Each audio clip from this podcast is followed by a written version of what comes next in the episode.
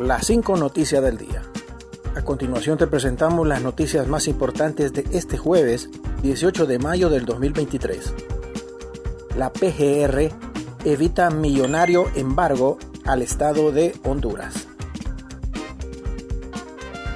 La Procuraduría General de la República PGR, con equipo legal de la Secretaría de Salud, logró evitar un embargo en contra del Estado de Honduras que totaliza los 126.849.195 lempiras.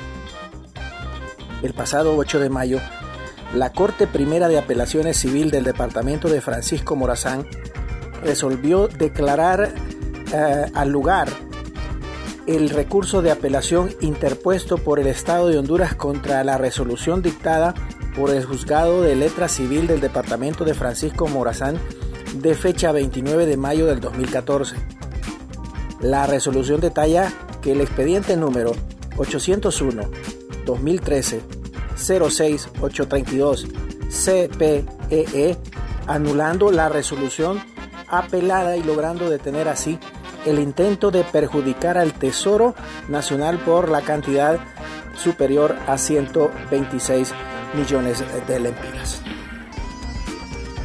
y acusan a ocho propietarios de restaurante por construcción irregular de muelles en el lago de Yohoa. Agentes eh, de tribunales de la Fiscalía Especial de la Protección del Medio Ambiente presentaron requerimiento fiscal contra ocho propietarios de restaurantes dedicados a la venta de pescados, los cuales están instalados en el lago de Yohoa. A los investigados se les imputan presuntos delitos ambientales.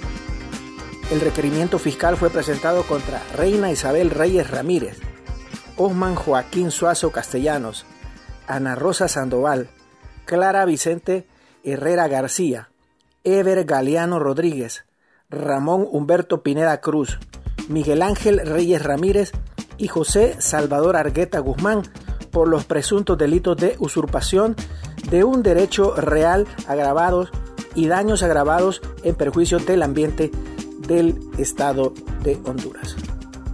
Continuamos con las noticias, en las cinco noticias del día. Director del Infop llama al sindicato a dialogar pero sin mantener las tomas del edificio. El director del Instituto Nacional de Formación Profesional, Freddy Cerrato, declaró este jueves que el conflicto, que la toma de las instalaciones por parte del sindicato es una cosa fácil de resolver, el Citrainfop se tomó este jueves las instalaciones de esa entidad aduciendo 200 despidos injustificados para contratar a personal afín a libre, por lo que solicitan que se respete el contrato colectivo y que esas plazas sean sometidas a un concurso. Todo el planteamiento que ha hecho el Citrainfop se traduce en que hay que sentarse a dialogar. Hoy mismo tengo disposición de sentarme a dialogar, expresó Cerrato. Sin embargo, aclaró que el diálogo no significa que debe haber una camisa de fuerza y que debe seguir tomado el edificio del Infop. En ese contexto, llamó a levantar las protestas. Y nueve migrantes de Venezuela y de Honduras escapan de un secuestro en el norte de México. Nueve de los 50 migrantes secuestrados en un autobús que fue interceptado en el estado de San Luis Potosí por presuntos secuestradores lograron escapar de sus captores y fueron hallados por agentes de policía, informaron autoridades del estado de Nuevo León. En un comunicado, la Secretaría de Seguridad Pública de Nuevo León informó que de los nueve migrantes hallados, siete son originarios de Venezuela y dos de Honduras. Los migrantes fueron hallados en una zona rural de la carretera de Motehuala, Saltillo, en el kilómetro 73, y sus edades oscilan entre los 18 y 35 años.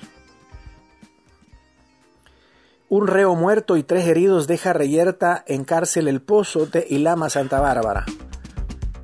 Un reo muerto y tres heridos de la Mara 18 deja una nueva reyerta en la cárcel de Ilama, conocida como El Pozo, en Santa Bárbara, en la zona occidental de Honduras. Preliminarmente, se contabilizan tres heridos quienes fueron trasladados hasta el Hospital de Santa Bárbara integrado.